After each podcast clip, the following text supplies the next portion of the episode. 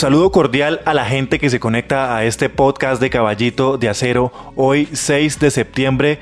Mejor dicho, esto lo estamos haciendo en caliente. Eh, acaba de terminar la etapa, la, etapa 8 de este Tour de Francia con muchas emociones, con mucha estrategia, eh, con muchas situaciones. Me encuentro o nos encontramos aquí en, la mesa de trabajo con Gabriela Mancera y con Ernesto Ortiz, quienes hoy haremos el análisis de lo ocurrido el día de hoy. Ya saben que nos pueden seguir en nuestras redes sociales, tenemos Instagram, tenemos Facebook, tenemos Twitter y sobre todo este podcast donde, donde pueden opinar, eh, donde nos pueden escribir y donde también estamos rifando un libro del ciclista Guillermo Martin y lo estaremos... Eh, estaremos dando, mejor dicho, pistas y claves para, acceder a, a ese sorteo del libro en este, en este podcast. Los invitamos para que nos sigan, para que le den me gustan y para que compartan este programa con la gente que le gusta el ciclismo. Y me voy rápidamente con, el análisis de la etapa y le quiero preguntar a, Gabriela eh, Mancera cómo estaba viendo a su compañero de entrenamientos hace mucho tiempo, Egan Bernal.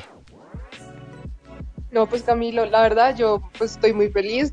Como pues creo que ya todos saben, yo soy fan número uno de Egan, la verdad yo el año pasado en el tour fui la que aposté por él y pues realmente me fue muy bien, obviamente. Y no, pero sí, pues estoy muy feliz por su actuación. Yo estaba un poco preocupada, yo realmente no lo veía, pues no lo veía tan bien, aunque el día de los abanicos sí, pues dije, bueno, tiene sus días, ¿no? Es como días que no está fuerte, otros días se levanta mejor.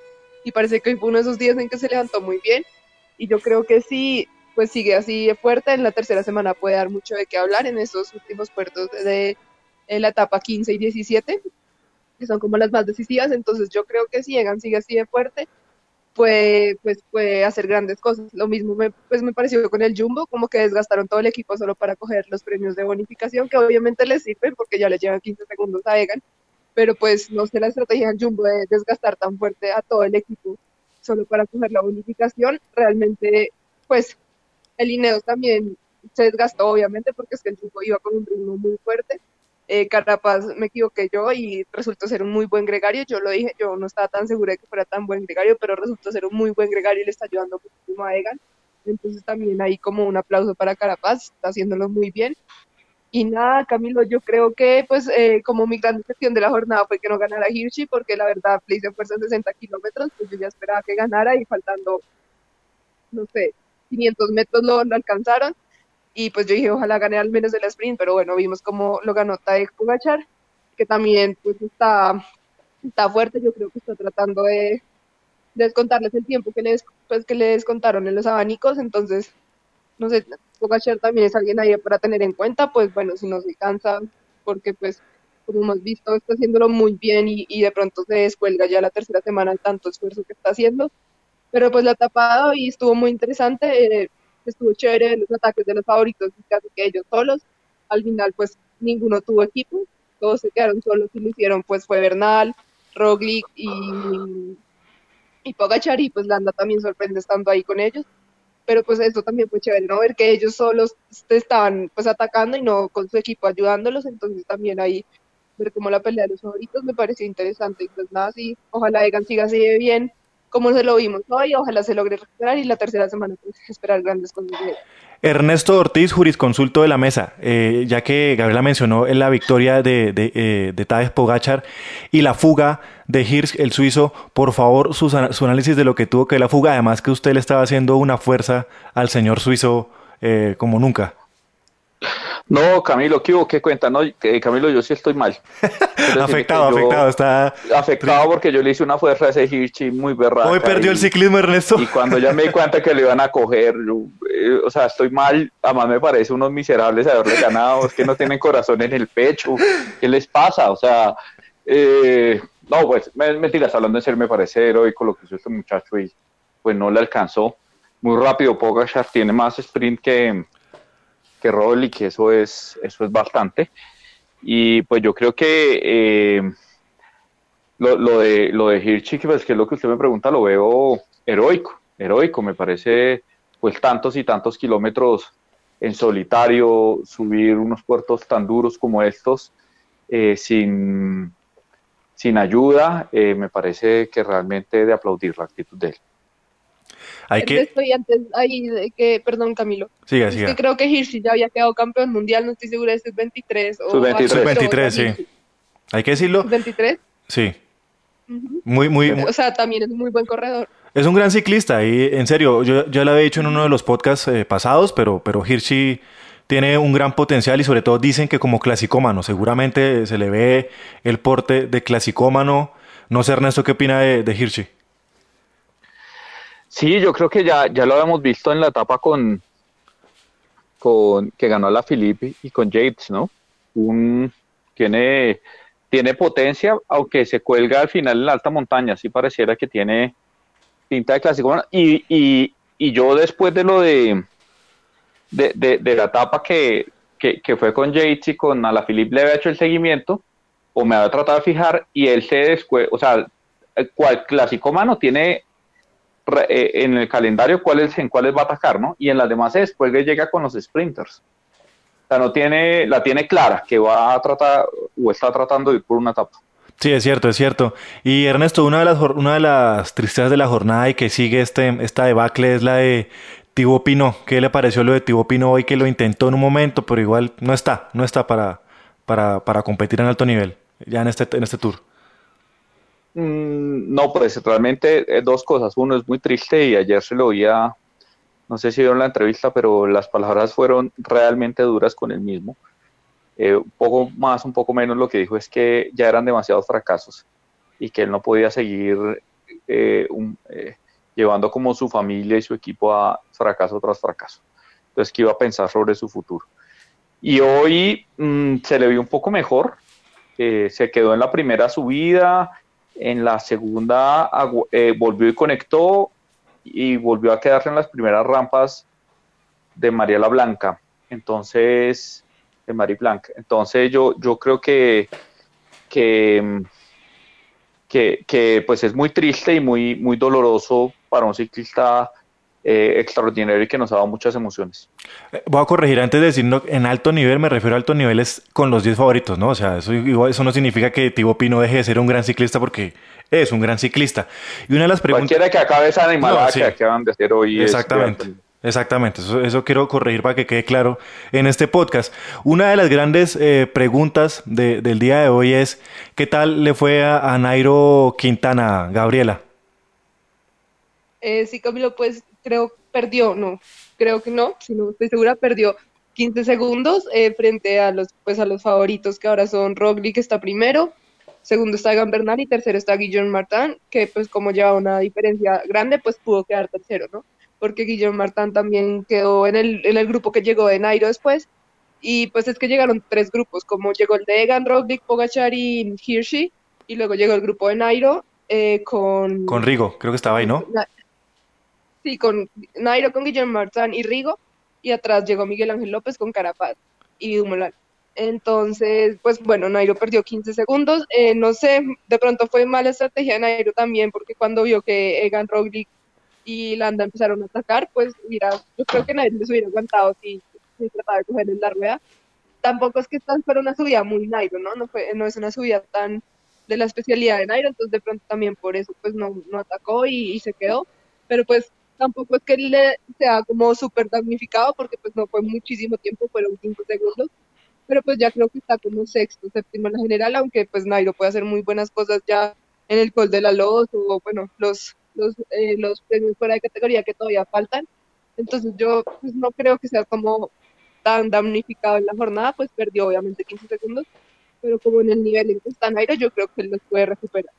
Muchas gracias, Gabriela. Y voy a preguntar por dos corredores puntuales, Ernesto. El señor Rigoberto Urán y lo que pasó con Miguel Ángel López. ¿Cómo los vio el día de hoy? Pues a ver, Camilo, Rigo me pareció él, ¿cierto? En su ritmo, en su ritmo diésel, eh, sin, eh, Rigo no es un corredor explosivo, no, no es un corredor, yo no me acuerdo, y esto no exagero, o mejor dicho, si exagero ustedes me corrigen, pero yo desde el 2013, en el Giro Italiano veo un ataque de Rigo eh, para ganar, ¿no? Sí, Eh, sí, sí. él, él aguanta, él aguanta, lo que pasa es que él tiene un ritmo de tractor ahí. pero bueno, pero un buen ritmo, pero un gran ritmo, ¿no? Eh, pero ahí va. Pero ahí va, ahí va. Eh, ritmo. No, yo creo que pues, lo mismo de Nairo, no. Eh, la, la, en, eh, mejor dicho, el análisis en segundos es el mismo, no es una gran pérdida, en últimas son 15 segundos, no, no es una debacle, no es que queden fuera de, no es que 11 segundos, perdón. No quedan, no quedan fuera de la lucha todavía. Ahí está. No, que para nada, 11 segundos para eso era nada.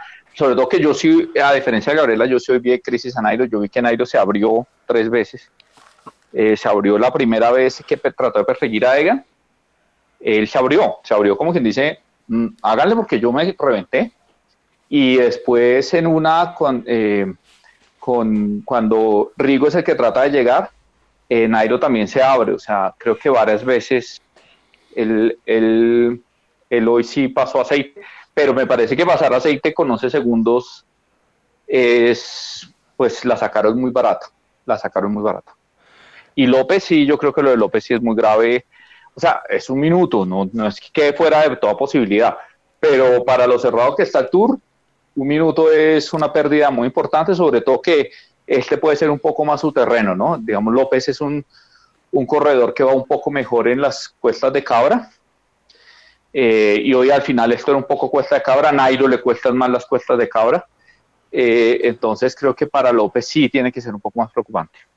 Yo, yo, eso, eso mismo me pregunto. Entonces, aquí, Ernesto, en este podcast ya habíamos anotado el día en que, en que Nairo podría estar ese golpe. ¿Cuál es ese día exactamente, Ernesto? Creo que es el Colombier, que habíamos dicho. Sí, hoy en 8 el Colombier, yo creo que si Nairo logra llegar más o menos en estas distancias o recortar unos segundos, pero si está hoy a 32 segundos, Nairo Quintana. Pero, si Nairo Quintana llega de hoy al Colombier, eh, 13 de septiembre que debe tenerlo en un círculo rojo así resaltado en su calendario, es una etapa para él, tres, dos premios de primera categoría, uno fuera de categoría, 17 kilómetros, o sea, como le gusta el tendido, no hay, de, no, no, hay un, no hay cuestas de cabra. Ese día eh, tiene que asaltar la general. Eso es así. Ernesto, usted mismo le cambio el tercio. Eh, mañana se llega un día clave, no por el descanso, sino porque mañana van a ver eh, amenazados por convivencia. Rápidamente, ¿cómo la ve? ¿Cómo cree que lleguemos a la, la otra semana? ¿Será que es tan grave o no tan grave mañana? Sus predicciones. Creo que, a ver, estuve mirando eso anoche con detenimiento. Lo que les van a hacer es a todos prueba de antígeno, es decir, lo que llaman prueba rápida. Ok. Eh, entonces, a todos, por eso les van a dar resultados en dos horas. Los que den positivo, los van a, les van a hacer prueba, prueba PCR, pues para... Para confirmar, sí, para ver. Para que no den, exacto. exacto. y para que no den falsos negativos, falsos positivos, que eso es como lo, la gran preocupación. Yo creo que eh, mañana va a ser va a haber varios seguramente que den positivo, eso no, no, no, no te forma. Pero creo que va a ser más grave, si no se para la carrera, va a ser más grave el segundo, porque es que en lo que vimos ayer y hoy de la cantidad de público y sobre todo ayer la gente, la cantidad de gente sin mascarilla, eh, creo que lo que revela es que pues seguramente ahí se contagiaron muchas de las personas que pasaron en el túnel humano. Sí. Y, eh, pero eso, pero no alcanzan a dar positivo, seguramente no alcanzan a dar positivo mañana eh, porque pues eh, la enfermedad se demora casi siempre 72 horas en poder reflejarse. Entonces seguramente martes o miércoles es que darán positivo y ahí es donde yo creo que pues que va a ser la que donde empieza la debacle, eh, esperemos que no, o sea, esperemos, solo un milagro salva esto, básicamente. Yo ahí tenía sí. una pregunta, bueno, es que no sé, o sea, pueden ser asintomáticos, ¿no? Los que ven positivo, porque es que yo me preguntaba, yo decía, o sea, si alguien está contagiado, como corre un Tour de Francia y dice todo ese esfuerzo que implica estando, pues, contagiado de COVID, entonces no sé si es que son asintomáticos o qué, pero yo creo que también ya correr un tour es un diciente de que realmente no están contagiados, porque fue pucha correr todo eso y uno con COVID, no creo que lo Eso, eso sí, habrá que preguntarle a un doctor, Gaby, eso es cierto. Yo también tengo la misma pregunta. Sí, pero, pero hay, hay gente que no, que no le da ni gripa, ¿no? Sí, es cierto, sí, es cierto. Eso no, no, no, no, sé. da ni gripa y... Va, deberíamos consultar a un doctor hoy, Ernesto. Busquemos un doctor que nos solucione estos temas de, de salud. Eh, para invitarlos de una vez a, al podcast de, de, mañana, que mañana será un día de descanso para los corredores, pero estaremos haciendo nuestro podcast largo con toda la mesa. Eh, mejor dicho, mañana vamos a, vamos a tener plenaria en Caballito eh, de Acero. Y entonces, ¿cómo ven la etapa de mañana, Ernesto y Gabriela? Primero voy con Ernesto que me haga rápidamente ese ese recorrido del día de mañana, por favor? Eh, de pasado mañana. Digo, de pasado mañana, perdón, sí, eso, pasado mañana. Mañana es una etapa larga, eh, Camilo, son casi 200 kilómetros. Eh, te pido, Gaby, que me ayudes ahí. Eh, y lo, lo, que tenemos previsto es la etapa que se tiene previsto con más viento, porque es a la orilla del mar.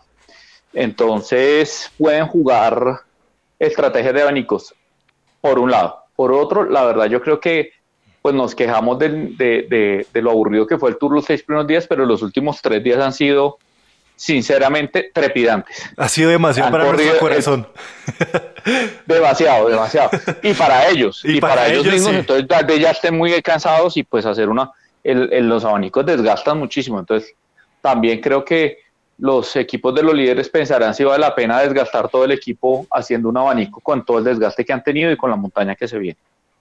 Eh, sí, entonces ahí como para pues, complementar, entonces sí son 168,5 kilómetros la etapa que va eh, del castillo de el Chateau, del castillo de Olerón al eh, castillo San Martín de Res, totalmente plana, o sea, literalmente no tiene ni siquiera un premio tercera, toda plana.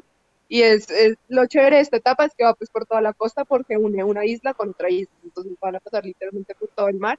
Y pues sí, nosotros no habíamos pronosticado eso, ¿no? Que iban a haber abanicos, pero pues ya con el cansancio y quién sabe cómo con lo que pase mañana con todas las pruebas PCR, bueno, con todo lo que pase, quién sabe cómo se empieza el martes el tour. Pero yo creo que de pronto Lineos, que de verdad está muy fuerte en eso de los abanicos, y eso puede intentarlo para descontarle un poquitico de tiempo al Jumbo, aunque obviamente el Jumbo va a estar ahí pegado totalmente a Lineos, o sea, yo creo que eso va a ser una pelea ahí del Jumbo, no es pegarle un centímetro de rueda a Lineos, porque sabe que Lineos le puede sacar la diferencia y con los abanicos. Entonces, no sé, va a estar interesante. Obviamente, la etapa, pues yo creo que si llegan así todos juntos es para sprinters, si no, pues si no van a hacer nada con los abanicos y yo pues pondría ahí otra vez como a, a Peter Sagan como un ganador de etapa. No, yo no creo que Peter, yo de una vez eh, voy a atacar a Gabriela, yo no creo que Peter, porque Peter Sagan no se ha visto relativamente bien, pero, pero sí, seguramente si llegan juntos y será una etapa de, de, de, sprinters y, y, de velocistas. Eh, Ernesto Ortiz, sus favoritos para, para, para el décimo, la décima etapa de este Tour de Francia. No, pues los sprinters. Eh, creo que Bennett es el, eh, el, el, más rápido en este momento. Yo iba con Nisholo, pero se retiró por problemas intestinales. Entonces ha quedado solo, solo Bennett con Iwan, como los grandes, grandes sprinters. Entonces yo creo que, de que si hay una prueba de velocidad, de pura sprint, puro, puro, puro, yo creo que se lo resuelven entre ellos. Bueno, yo desearía entonces que esto eh, terminara eh, realmente en unos abanicos, pero es que el desgaste que han hecho, como lo señala Gabriela, ha sido muy duro. de pronto se, se, quieren guardar para esa décima etapa, así hayan vientos huracanados, tocaría ver qué pasa. Esperamos que se recuperen. No, y que falta ver cómo queda el tour, ¿no? Porque claro, exacto. Es que no le extrañe que mañana salga el Ineos, el Jumbo, el Arkea. Y es que sí. Pues yo creería que seguramente Ineos es Jumbo son de los que más se han cuidado, porque son los más profesionales, digamos. Pero, pero en ese túnel de, de, humanos no, hay nada profesional. Pero, es también, yo me he preguntado, o sea, ¿por qué en el tour dejan hacer eso? O sea, de verdad, la organización debería estar más pendiente y decirle a la gente como, hey, no se pueden hacer estos túneles. Porque brutos hay en todas partes. porque, la, porque, porque una cosa muy colombiana es creer que la, la bestialidad, que la, la, torpeza es un patrimonio nacional. Es cierto. Y, y, y resulta que hay gente idiota ahí. En todas Aquí en Japón hay gente idiota. Aquí en Japón hay gente idiota. Gabriela Mancera, se le queda. O sea, eh, mejor dicho, Colombia, Colombia es una potencia mundial en eso, eso estoy de acuerdo. Y, tiene, y tiene reservas casi inagotables. Es, eh, Colombia es el Arabia Saudita. Eh, el, petróleo de la Arabia, torpeza. Exactamente. la torpeza de Colombia, lo que el petróleo es Arabia Saudita, Ernesto. ¿Cómo, perdón? Que el petróleo es Arabia Saudita, lo que la torpeza es de Colombia. Así. Sí, estoy de acuerdo, pero, pero, pero eso no quiere decir que no haya en todas partes. Sí, eso es cierto. Y Gabriela, ¿se le queda algo en el tintero a usted eh, del día de hoy? No, Mi pregunta. No, Camilo, yo creo que no, pues también destacar que seguimos con los, creo, bueno, no sé si López salió, pero creo entonces seguimos con tres colombianos en la general del top 10, con pues, Egan, Nairo y Rigo. Y, y, nada, pues ahí estar también pendientes de los colombianos eh, la otra semana, pero al final, por ahí el sábado, el domingo, que ya es la montaña. El domingo, el domingo, el Gran Colombier. El Gran Colombier Jurisconsulto, le pregunto. Nairo Quintana, si llega con esta diferencia, Nairo Quintana lleva ocho años esperando esa etapa. Llegar así. Virgen Santa, Jurisconsulto, le pregunto, ¿te le queda algo en el tintero para el día de hoy? Eh, no, no, Camilo, eso creo que, que ha sido como, como, como lo, lo, lo, relevante. Yo lo, lo, último que tendría que decir en cosas que solo... ¿Le interesan a Ernesto? Le, importan a Ernesto, le interesan a Ernesto es que hoy vi bien a ayer. Hoy vi mucho más acompañado a Nairo. Ok. Eh, Barguil estuvo en la fuga y de ayer lo acompañó hasta el último puerto de montaña. Entonces yo creo que en ese... Tengo una hipótesis y es que Nairo Quintana les le tiene hecho a su equipo, acompáñenme en el plano, yo en la última subida puedo solo, descuélguense, porque yo el, el domingo de Gran Colombier los necesito en modo Psycho Killer. Ese día los necesito como chicópata americano. el, el domingo es... ¿Qué va, Gabriela? No, perdón. Y también iba a decir que vimos bien a Landa, ¿no? Pues ahí bien ubicado y entonces de Muy bien, otra vez tratando de luchar para el top 10. Eso es cierto. Entonces ya para rematar y para acabar este podcast por el día de hoy, muchísimas gracias Gabriela y Ernesto. Voy a dar la clasificación general después de, de la etapa de la etapa de la etapa que acaba de pasar, que me equivoqué, no en la etapa 8, sino en la etapa número 9, según estoy viendo acá. ¿Ya, ya estoy perdido qué, Ernesto? ¿Me confirma? Sí, sí, el, el la 9. La 10. La 10, sí. Hoy fue la 9, el martes es la 10. Perdón, me equivoqué entonces en, cuando empecé este, este podcast y dije la, dije la 8. La, la clasificación está así. Roglic quedó con la amarilla, luego eh, lo sigue Bernal, Guillaume Martin, Bardet, Nairo Quintana, Urán, Pogachar, Yates, eh, Miguel Ángel López Banoveno y décimo Mikel Landa, por eso era que quería dar porque Gaby lo nombró. Mikel Landa a un minuto 42 segundos del señor Primoz Roglic. Entonces, bueno, se volvió a meter ahí un poco Landa en la, en, la, en la, visibilidad que da este top 10 en el Tour de Francia. Ya saben que vamos a estar eh, rifando el libro eh, de, de qué, de Sócrates en bicicleta, ¿no, Ernesto? Para que la gente se sí, vaya. Sócrates en bicicleta y yo ya pedí, ya los pedí, entonces deben llegar en unos días y pues bueno, cuando lo leamos también le contaremos a la gente qué bueno, tal es esa reflexión. Si la gente llegó hasta bueno, acá... Camilo y... Diga, Gabriela, diga. Camilo y no, y datos que solo le importan a Gabriela ahora. Eh, Hirschi quedó, quedó, le dieron el premio al más combativo y pues me parece muy bien porque pues después de no poder ganar la etapa, pues al menos... No, pues si no se lo daban yo mismo iba, iba y dinamitaba la UCI. Era imposible que no le dieran No, puta, o sea. dejaba de ver yo el tour. Sí, yo dejaba ver ¿Qué les esa- pasa? ese Respeten. robo. Entonces, aquí, para que la gente vaya, si la gente llegó hasta acá al final del podcast, quiero que deje la siguiente frase, eh, eh, la siguiente frase en, en- en los comentarios de Twitter que tienen que ver para meterse dentro del sorteo de- del libro de Guillermo Martán y es La cicuta mató a Sócrates. Esa va a ser la frase que pueden dejar para irlos ah, metiendo dentro, dentro del sorteo. Así que muchísimas gracias, muchísimas gracias. Vamos a rifar tres, Camilo. Uy, juepucha. Listo, listo. Y, y con, ¿Por y con, y con pedí seis, pedí seis. O sea, vamos a rifar tres y entonces y cada uno va con, con pocillo de, de- del caballito de acero. Así una vez. Ah, pero eso sí ya los pone usted. Sí, sí, sí. Eso los pongo yo. Eso yo Ah, lo bueno. pongo. ¿Listo? Bueno, listo. Entonces eso va con, eso va con, eso va con combo, ya saben, la cicuta mató a Sócrates como frase para saber que nos están escuchando hasta el final en este podcast de Caballito de Acero. Muchísimas gracias Ernesto Ortiz, el jurisconsulto de esta mesa y la antropóloga eh, Gabriela Mancera. Nos escucharemos, ya saben que nos compartan, por favor, que nos ayuda muchísimo, que nos escuchen, que nos den me gusta, que en iVoox pueden comentar sus favoritos, cualquier cosa. Muchísimas gracias, nos estaremos oyendo. Esto fue un podcast más de Caballito de Acero. Chao, chao.